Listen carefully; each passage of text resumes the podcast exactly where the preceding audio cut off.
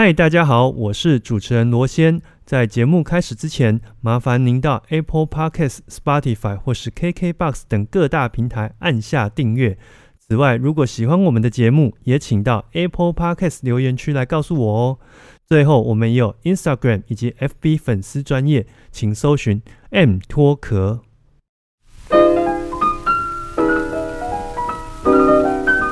我是罗先，欢迎收听 M 脱壳 Music and Talk。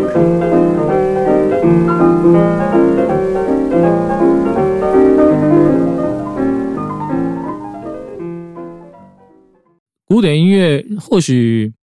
就是，就算你是只有听，嗯，就算你只是一个聆听的人，其实，嗯，听这一些作品的时候，你你需要的专注度也是非常的高的。是的，否则，嗯，像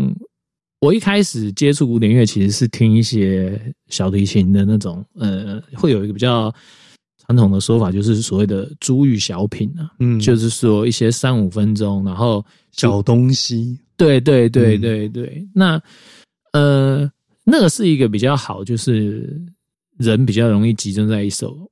歌上面，一个很轻松的时间，因为它不会跟流行音乐差太多。而且你不用花个二十分钟去听一个乐章，或是四十分钟去听一首曲子。对，而且你首先，我觉得我的聆听的这样的历程，我我觉得最困难的地方是你二十分钟，他演到第十五分钟的时候，你还得记得五分钟的时候发生了什么事情。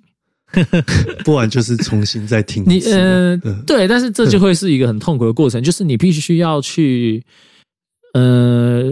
我记得我小时候学音乐的时候，我的老师说，音乐是是时间的建筑。嗯，对，那我能懂音乐有时间性嘛？这个我想不会有太大的问题。但是建筑，我那时候不太能理解，就是说为什么是建筑？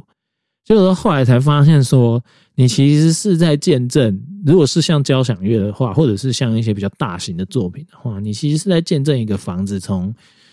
平地对从慢慢的盖从打地基，而且你要看它是现场盖，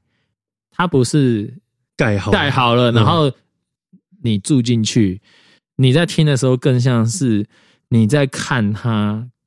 的完整的过程到它盖好，哦，所以你需要你需要记住，就是你你就是需要记忆力去去把那个盖的过程回放出来。把一面一面墙把它放上去，觉得有点像现在的三 D 立体图这样子，对三 D 列印的时候是要一条一条弄，还有像是在看那种，缩时摄影。对你就是嗯像在看缩时摄影一样，可是是二十分钟。嗯就是如果说传统的德奥曲目的交响乐的话，它一个乐章二十分钟，哇，那其实你要记得的东西其实蛮多的。所以你一开始也是以大量的接触珠玉小品这种小提琴专辑，对开开始，开始入门。哎、不过讲回来，因为我刚开录之前，我有问你说，哎、你最近还有在买唱片吗？哇，你的答案让我有点讶异呢。真的吗？对啊，是吗？我我刚刚有点吓到，因为这个对我们这样的年纪来说，不过宇翔其实有跟我有已经有一一小段差距了。可是我们在成长的过程，其实买唱片这个还是一个听音乐的蛮重要的途径嘛。对只是到大概二零一零年之后，大概这件事情在市场上也慢慢的消失，然后越来越少。那我自己其实这几年买的这个呃下手的力度也稍微有点降低。可是你跟你跟我说，哎、最近已经很久没有买了，就是让我有点有点 shock 这样子。对啊，我觉得这可以先稍微往回一点讲哦，就是说我们是在唱片卖场认识的，对，然后那时候我是要找二手的黑胶，然后后来诶，他那家店他没有那么长，没有再进那么多了。那时候可能是他的就是那时候的营业风格，就是说他会进很多很多的二手黑胶。然后二手黑胶那时候，因为我我会听一些可能五零年代以前的，就是嗯二十世纪中叶或中叶以前的录音。那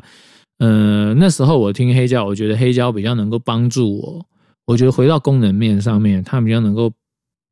帮助我去专注在音乐上面。因为我们刚刚有提到很多关于专注的议题嘛。古典音乐，如果你如果今天这个媒介或者是这个版本，或者是你听的任何东西，如果它没有办法抓住你的注意力的话，其实就是会变成放弃，对变成 BGM 了。对，变成 BGM，那那那其实其实就蛮可惜的。其实这个曲子或许或许你应该试试别的，就是说，因为我最讨厌好，然后这时候回来说，我刚刚已经不买唱片了嘛，我就说我几乎没有什么在买唱片，我现在都听串流，然后就会接到说，像呃，我有订 Spotify，我有订 Tidal，然后我有。定很短的时间的时候有定 c o b u s 那 c o b u s 是也是一个高音质无损串流的。我听了这些东西之后，其实呃，我等于是有一点是把我宁可去多订，每个月去付那个钱，然后就好像当做是一种我买唱片的预算。嗯，因为我在买书跟呃可能游戏或者是其他媒体的消费，也是渐渐都有串流就用串流，然后单片单片的。可能就会比较少。简单的讲一下，我认为这些聆听平台的特性。呃，Spotify，我认为它其实对听古典音乐的人来说，它相对不友善，不方便呢。就是说，他们可能还是很友善的，因为他们的曲目量就摆在那边嘛。我们刚刚找很多呃临时要想要找一个版本的时候，按按 Spotify 还是都是这个出场这个命中率最高的。对。对，那他曲库是很方便啊，只是说听的时候，嗯，首先他推荐你，你你如果去注意他的他的 classical category，就是你用类型按类型去区分的时候，你会看到很多的舒眠音乐，就是它的 title，对，放松心情，减低压力，帮助睡眠。我觉得这种定性的。为这个音乐的定性定调的这个行为，是我我很排斥的。嗯呃，我不认为古典音乐的功能是这样。虽然当然我也不反对说，可能很多人认为是这样，可是对一般人来说，他们要的是是这样的东西。对，就是他把古典音乐跟人的放松去把它绑斗在一起，绑斗在一起。那确实，因为你如果呃。我相我不知道，我不太确定是不是这样。但是，嗯，如果你是听摇滚的或者是什么之类的话，如果你用很大音量去听的话，那它确实你也没办法睡觉。这样，这就是它的音量就摆那。但是，呃，古典音乐，因为它再怎么样吵的曲子，我用吵来形容，再怎么样吵的曲子，它也有很小声的时候。对，因为古典音乐都是突然很大声，它。它不是那种这个我们在在专业上，它就是说这个叫做动态对比比较大。对对对，dynamic 这个动态会比较大一点。就是其实呃，流行音乐的动态，呃，都是很稳定。嗯，它就是在那里，因为它要的就是一个很平稳的音量的一个输出。那你要么就是都听很大声，要么就是都都听很小声。你想要背景的时候，你就关小。对。那你想要听听他的歌词啊，感受一下的时候，你就是放大声。嗯，那古典音乐的话，你如果转小声，你大概就听不到小声的地方了。或者是转大声的时候，大声就会突然一个嘣，对，然后楼楼下就会邻居楼下就冲上来，这样子，好像都是会这样子。对，Spotify 就是因为它有太多这样子的 promote 古典音乐的方式，我觉得是有一点。不符合我的胃口，所以我就开始转听 Tidal，然后 Tidal 就会比较可能因为我看不懂英文嘛，没有啦，就是说他的推荐就会有一些比较相对于呃，就是他没有那么多的润饰啦，他就是写说 OK，嗯，古典音乐类的新品上架，嗯，那对我来说这就是有吸引力，因为我刚刚有提到嘛，像呃学长他们你们有买唱片，包含我之前也买唱片，其实逛唱片行是。听古典音乐的人，对听古典音乐的人而言，非常非常重要的事情，而且是过去很习惯做的一件事情。对，因为呃，我刚刚有稍微跟学长聊一下，我我逛古典，就逛唱片行的感觉，就是说，因为逛 App 其实是很麻烦的。很多人说 App 很很便利，App 哇，我打开，我几乎三秒以内我就能播一首歌出来。嗯，你买唱片，你还要对不对？先选。你要在那些实体的唱片里面选嘛，然后你也不能马上听，你也不知道到底会发生什么事，你可能不喜欢。对，但是这个命题是不是这样子？我其实觉得可以再思考啊，因为因为呃，唱片是你去唱片行，你就可以一览无遗，你可以看到哦这么多的唱片，然后可能他用字母，他用很简单的方式，英文字母，然后或者是呃，他用比如说交响乐、室内乐，然后钢琴独奏等等，简很简单的分类，你就能够一下子吸收到，你就有很多的资讯可以进来。但是 App 不是哦，App 你常常都要像我刚刚讲的，如果说推荐的栏位它很单纯，它推荐的栏位就是说哦，舒眠、舒压，你你如果古典乐都看到这样，或者是 OK 古典乐的新品，然后你一张一张画，很费，其实是费力的。你这样子整个陈述下来，我觉得它就是针对的使用者的族群不同，他去做的对你不同的市场的区隔。对，可是其实事实上，古典音乐并没有一个呃数位的平台，它当然它它能够涵盖的曲目是一定很多，只是你不好找。嗯，比起唱片，所以我后来就觉得说，哎，为什么？那那我为什么后来还是决定？就是刚刚这样听起来，我应该还是会很想逛唱片行，因为唱片行你可以一下子看到很大的资讯，然后你可以从那些资讯里面很快速的去筛选你要的东西。但是为什么我后来还是没有买唱片？就是因为我现在就是要透过阅读去把它取代掉。我现在预计就是我会开始订留声机杂志跟那个 Struts，Struts 我不知道，反正就是史特弦乐拉对的杂志史特拉迪瓦，嗯因为我是还是小提琴还是真爱这样子，嗯所以我会开始订那些杂志。然后我们刚刚就有提到说，它有一页式的那种唱片唱片评论的摘要。哇，这个是以前在看杂志吸收这个唱片资讯最快的方式啦。嗯，对，那因为后来就是这些东西其实串流都听得到了，好像慢慢的被取代。可是今天这样一聊，我才突然想到说，对啊，那种过去这种精准的这种唱片的理解，其实现在是慢慢的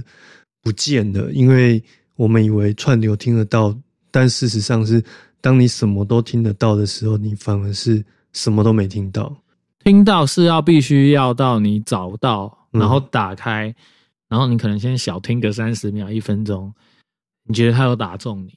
就是你你你听音乐的的方式啊，你你需要一个更更有效率的方式，嗯，去搜寻在串流里面，因为串流里面的东西好像大海捞针啊。好像什么都有。对，所以嗯所以精确的方式就很重要。像我刚刚讲说，你透过杂志，在你没有去逛唱片行的前提下，透过杂志你要去阅读，然后你要去透过网络上，而且而且我跟你说，其实因为我以前就是那种 Google 型的 Google 型的听听众，Go Google 型的古典乐听众，我就是会查维基去爬条目，然后指挥条目，然后乐团条目，然后曲目的条目，那就是我的全部。然后有一些部落客他们的内容很棒，然后但是因为这些东西可能它不是那么有时效性，它没有办法像杂志一样一下丢最新的，对，所以像以前缪斯克还没有转全数位的时候，其实我也会，我都去星巴克看缪斯克啦，就是 哇，那个真的超赞的。那个我每个礼拜一定要去做这件事情，嗯去确保说我可以收到最新的资讯，去确保我打开串流的时候，我有新的东西可以听精。准打击。对你，因为串流它没有办法在决定我要听什么这件事情上琢磨太多。对，所以你就需要大量的阅读。然后，当你听到一个程度，遇到一点瓶颈，就像我，诶，可能因为维基上面你能找到的都是一些相对，我们不能说它过时，而是说它已经有点时间差了。嗯，你看到一篇很棒的有乐评的文章，你很好奇，或是你在音乐会看到那个手册，那可能是是五六年前的，可能像网络发达也很久，可能是十年前的。嗯，然后它里面如果它是讲一些像以一般会一般的通称啊，就是所谓的录音黄金年代嘛，就是五六零、五零六零、一九五零、一九六零或者是60六零到七零，对这一段时间，他可能都在讨论这些音乐。然后当你那个那个年代啊，你你知道你向往，你去听完之后，你把那些比较你喜欢的都已经都听过一遍之后，诶，那你会发现，那那其实我们不知道现在发生什么事。对，就觉得这个圈子好像常常会有一种，我们似乎就是就是保留在某一个美好的年代，然后剩下的就是一片黑暗的那种感觉。对，可是这个东西就是因为如果嗯、你要一直保持热情。说实在，我也曾经就是有点瓶颈，就是说，哎，好像这个东西听到最后，好像就是这个考古学家这样子，对，就是会变成是这样，就是会很执着于说，哦，同一个曲子想要听到，比如说音质最好的版本，但是是听六十年前的音乐，那就想说，哎，为什么不去听？就是直到有一天，我突然觉得说，哎，为什么不去听现在？比如说。嗯，YouTube 有一个很有名的 YouTuber 叫做那个 Two Set Violin，嗯，对，就是一个双人组。然后，嗯，因为他们他们就是在乐团工作，而现在可能没有了，但是他们有在现此时此刻的交响乐团服务的经历，所以那就会让我有点去想说，那现在乐团长什么样子？哎，其实这就是一个新的方向。然后，其实现在的乐团，你说它的水平会不如？六零年、七零吗，其实绝对不会。而且它筛选的机制是更更严格、更一层一层的。对演演奏者的个人能力，而且你要想一件事情，就是说以前没有那么好去 reach，以前没有那么好去 hire 一个亚洲人，嗯，或者是其他国家，以前没有办法全世界招聘一流的人、一流的乐手哦。但是现在是可以。以前是地缘上的关系会比较大。但是现在你招聘一个位置，是全世界的好手都会来这边竞争这个位置。对，来竞争这个位置。我觉得这一定程度上，呃，当我听的越多之后，我对于现在的乐团、现在的演奏家，总体来讲，我是更有信心的。嗯，而且现在的指挥，他们对于乐曲的消化程度，像呃，刚刚因为有提那个杰利毕达克的西北流是嘛，所以就可以去听那个。Markler 就是科 Klaus Markler，我后来发现他是念 Markler，他现在是应该是没有听错，嗯，现在是奥斯陆爱乐的音乐总监，对对对，一个非常年轻又帅的。这边特别提一下，因为这个指挥现在这几年实在是太红，这几年来整个古典音乐圈一个算是 big star。那呃，他也是继这个夏一之后，Decca 这间唱片公司。呃，隔了大概逼近三十年之后再签的一位唱片指挥，哎，那他现任是这个奥斯陆爱乐的这个呃首席指挥、音乐总监。那过几年之后，他也要继任成为下一任的这个呃皇家大会堂的一个首席指挥，非常的厉害。对。那因为刚刚有提到那个杰利毕达克的西贝流士嘛，所以我想要再听听说，哎，这个来自北欧的指挥他的西贝流士，对，那嗯，在听完他的那个曲子，我我个人是非常的喜欢，因为我觉得，呃，它的精准度，而且再加上说，哦，现在的录音是真的很好，嗯，就是那个那个音乐的细节，它。它的放大的程度，就是你只要，而且我认为说，你用好一点的耳机，或者是你用好一点的音响听的话，你可以听到真的很细，就是像，就是像是你在音乐厅的感觉，都能够都能够就是尽收耳底这样子。就是你用那个视觉上的比喻的话，很容易就是像是四 K 或是八 K 这样。对，我们以前在摄影机上面。人可能看得清楚五官，但是现在是看得清楚这个毛细孔。对，就是就是说你有几个痘痘啊，然后而且甚至是说你能看到，像我常常如果用电影来比喻的话，像你那种四 K 四 K 的电影啊，哦，你都甚至都已经能看到那个，就是你会觉得好像特效或者是电脑动画穿帮，因为因为因为它太清楚了，因为它太清楚了，你就会感觉到哎，就是就是那里。那里的颜色感觉不是现场的。对，其实其实如果你一个电影，其实这听起来很悬，但是其实你只要同一部电影，你很喜欢，你看个两三次，你尝试做这件事情，然后你就会你就会发现有这这个这个特性。然后音乐也是一样，就是说，嗯，对于呃，可能一百年前录音，可能一一九三零，然后一九五零的录音，它可能是一种从黑白的。然后到到就是彩色的，然后是底片的印象馆，对底片的对。但是到现在，你真的是哇，那就是一个超级清楚，就是一个四 K 的，嗯对。然后当然不同时代就是说会有不同的，像电影来讲，不同时代有不同的导演，他不会因为他拍黑白的，那时候电影只有黑白的，这个导演就是很弱，不会这样子。所以音乐的指挥也是一样，就是每个时代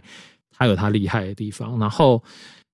那个迈克的那个那个奥斯陆爱乐，它就是一个非常非常壮阔，他把真的是把那个西贝尔式的那种那一种可歌可泣哦。呃，应该是说你刚刚有提到一个这个自然景观，我其实觉得说这是一个很好的类比啦，嗯因为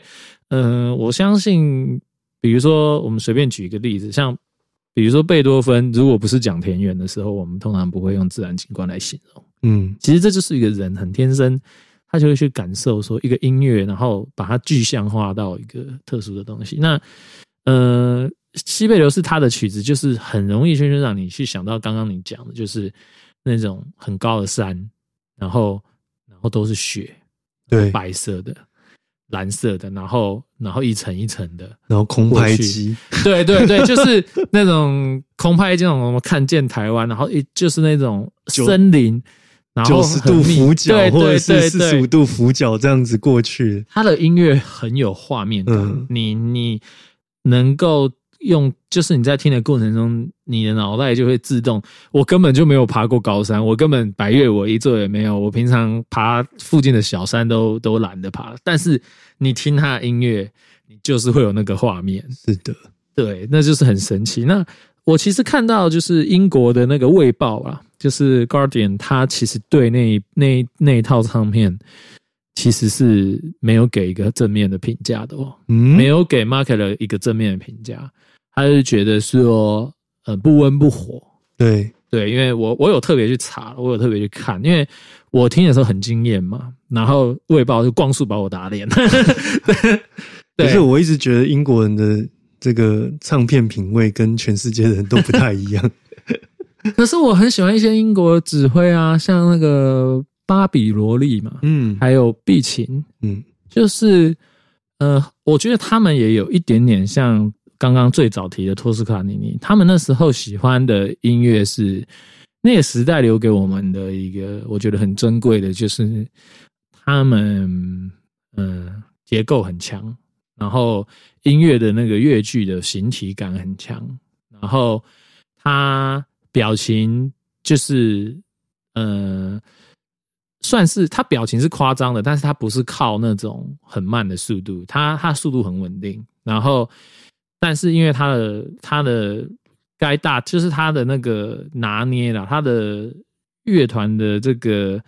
尺度的拿捏、大小声，然后速度的拿捏都是呃很直来直往的，你可以很快的就是感受到，就是听音乐的时候感觉比较没有那么有负担。对，那至于什么样的折会有负担呢？哎、到底谁呢？到底那时候有没有负担的，就一定会有。罪人 对对，所以其实呃，我觉得那个年代真的是留下一些很经典的风格。那你现在听一些指挥，呃，你一些还活跃在这个指挥场上，有一些我们没有提到的人哦，